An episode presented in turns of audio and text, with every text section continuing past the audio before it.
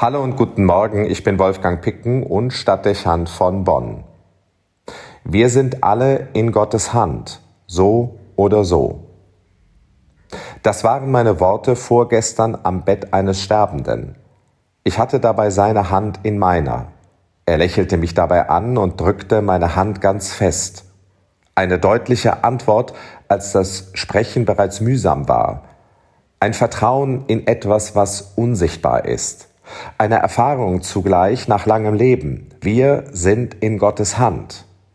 Kein unbedeutendes Gefühl, oftmals eine Vorstellung, die bereits in Kinderjahren wachsen darf, ein Grundgeborgenheit. Sie beschreibt den Ausgangspunkt menschlicher Existenz. Das Leben entsteht aus der schöpferischen Kreativität Gottes und seiner lebensbejahenden Liebe zu jedem Einzelnen. Seine Hände stehen symbolisch dafür, geschaffen und gewollt, so wie wir sind, einmalig und besonders, mit Würde und Auftrag, Geschöpfe, dem Zugriff des anderen entzogen, weil wir sein Werk sind. Daraus ergibt sich eine besondere Einstellung zu sich selbst und zum Leben, am Ende auch das, was Eingang in unser soziales Verständnis vom Menschsein findet. Die Würde des Menschen ist unantastbar. Wir sind alle in Gottes Hand. Nicht nur als Ausgangspunkt, sondern als bleibender Zustand.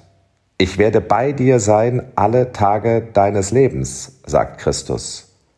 Es gibt keinen gottverlassenen Augenblick im Leben. Manchmal unbemerkt, manchmal deutlich spürbar begleitet uns die Hand des Schöpfers.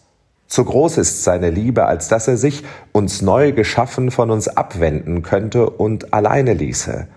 Er bleibt da. Bei allem Wechsel des Lebens ist das die verlässliche Konstante, eine Sicherheit und eine Bestärkung. Man muss für Gott Bedeutung haben. Ein Grund für Gelassenheit und Zuversicht, selbst in schwierigen Momenten und Augenblicken der Krise.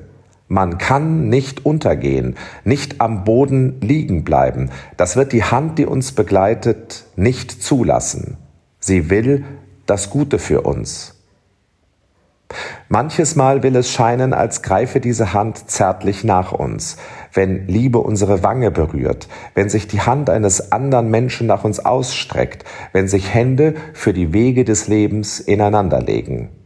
Seine Hand in der Hand des anderen.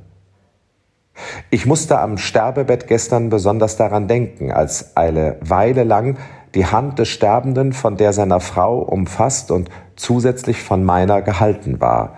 Wir sind in Gottes Händen.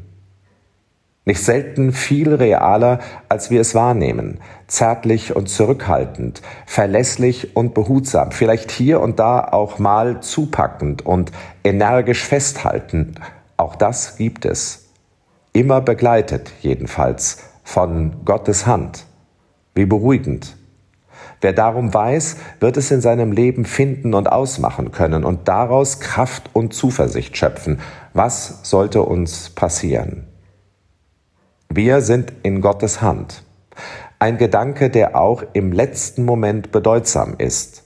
Loslassen müssen, ohne die Angst zu haben, fallen zu können.